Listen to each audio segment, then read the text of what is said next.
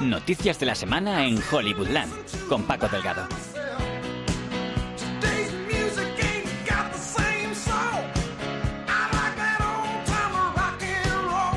Hola, ¿qué tal? Feliz febrero a todos. El frío nos ha dejado un poco helados esta semana, así que para calentarnos vamos a echar un poco de leña al fuego, que a fin de cuentas es lo que mejor se nos da. Y una hoguera que ya está bastante abarrotada de troncos es la de Harvey Weinstein, el productor caído en desgracia tras las acusaciones de violación y abusos sexuales contra él, después de que Rose McGowan, expareja de Robert Rodríguez, asegurara que era una de las víctimas de Harvey es ahora cuando se suma Uma Thurman. Thurman estaba muy relacionada con Quentin Tarantino, que al igual que Robert Rodríguez, eran muy amigotes de Mr. Weinstein, de ahí el salseo. Pero escuchemos ahora qué ha dicho realmente. Por lo demás, los fans de Harry Potter están muy mosqueados con lo que se está escuchando de la secuela de Animales Fantásticos, particularmente en cómo se tratará el personaje de Dumbledore. Y suenan, suenan, suenan sirenas de que una famosa productora de animación puede meter mano en un equipo de la Liga Española de Fútbol para su próxima película. No revelemos más, que comienza ya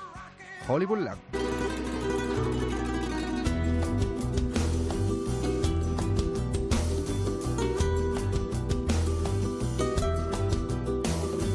Qué bonitos ojos tienes debajo de esas dos cejas. Beatrix Kido, o más conocida en la vida real como Uma Thurman, salió a la palestra el pasado octubre al hilo de las acusaciones contra Harvey Weinstein para decir esto.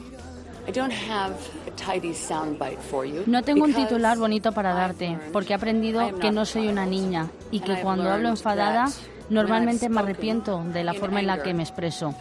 Así que he estado esperando para sentirme menos enfadada y, cuando esté preparada, diré lo que tengo que decir.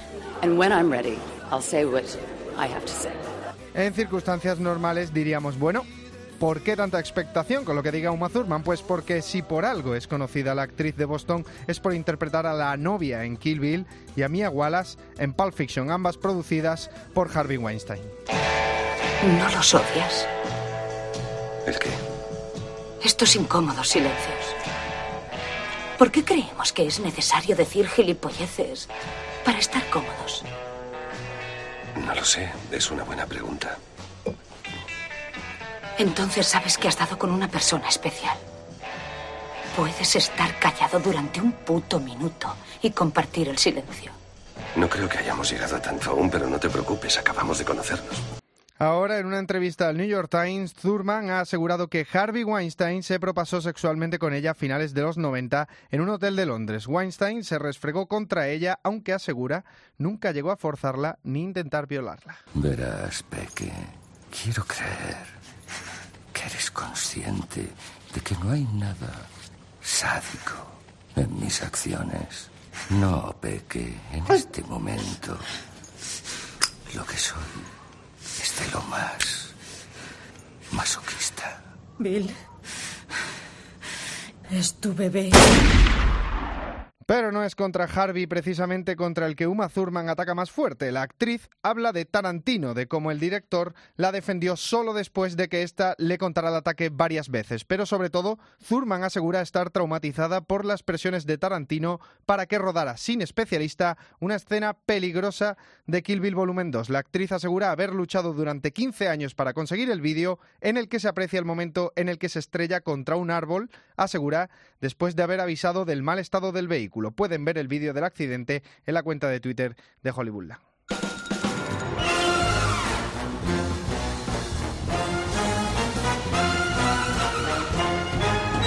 Puede que hayan leído por ahí esta semana, sobre todo si han navegado por portales de deportes, casi más que cine, una noticia curiosa. Un periodista de RACU ha asegurado que tal y como le han contado desde el club, Pixar planea hacer una película del Fútbol Club Barcelona. Hemos hablado con el escritor y especialista tanto en Disney como Pixar, Jorge Fonte, para saber si veremos esa cinta hecha realidad.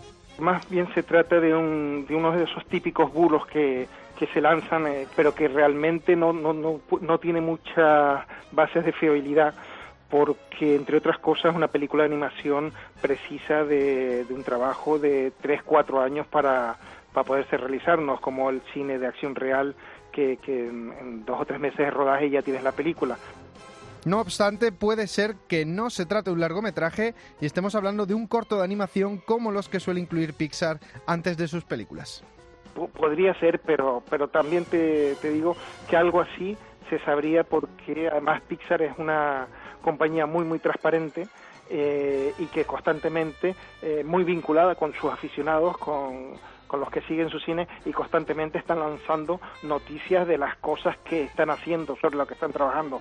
En cualquier caso, como nos cuenta Fonte, no podemos descartar nada y puede que se trate de un primer contacto en un proyecto muy a largo plazo.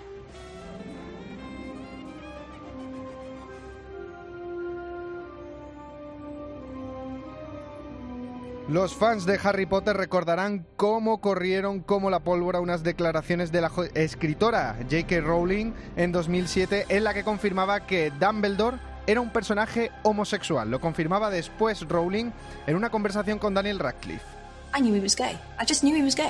Sabía que era gay, simplemente sabía que era gay. Y para mí no era algo importante. Se trata de un hombre muy viejo que tiene que hacer un trabajo horrible.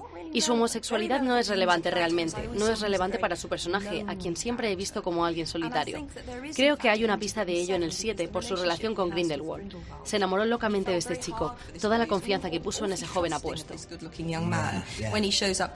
Tiene sentido entonces que si en la secuela de Animales Fantásticos y Dónde Encontrarlos aparecen tanto un joven Dumbledore como Grindelwald, los fans esperen ver ese romance en pantalla.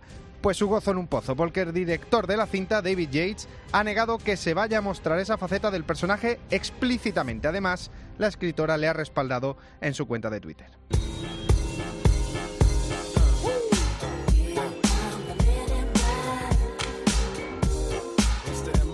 Y nos vamos con un muerto resucitado. Se habló mucho el año pasado de un espino femenino de Men in Black a lo cazafantasmas. Después se dijo que James Bobbin dirigiría un cruce de la película con la saga Infiltrados en clase que protagonizan Channing Tatum y Jonah Hill. Pues no, nada de nada de eso.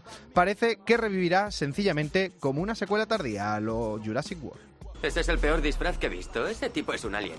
Si no te gusta, puedes besar mi culito peludo. ¿Estás ocupado, Frank? Lo siento que ahora no puedo hablar. Mi vuelo sale. ¡Ay, no me toques! Llama a la perrera. Tiene la rabia. Eh, ese perro debe dinero a mi amigo. Alquilianos y bichos. ¿Qué sabes, Frank? No sé nada. Porque nada, ¿eh? y el encargado de dirigirla será F. Gary Gray, que ya dirigió Straight Outta Compton o Fast and Furious 8, que amasó en taquilla más de 1.200 millones de dólares.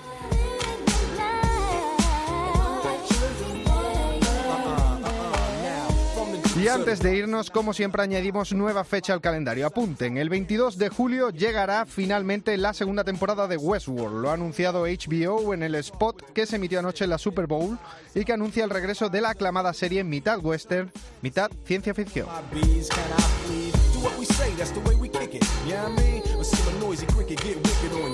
Nosotros nos vamos por esta semana. Pueden seguirnos en Facebook y Twitter y escucharnos desde la web cope.es o en las plataformas iBox y iTunes. Que tengan buena semana y el lunes que viene volveremos aquí a las oficinas de Hollywood Land.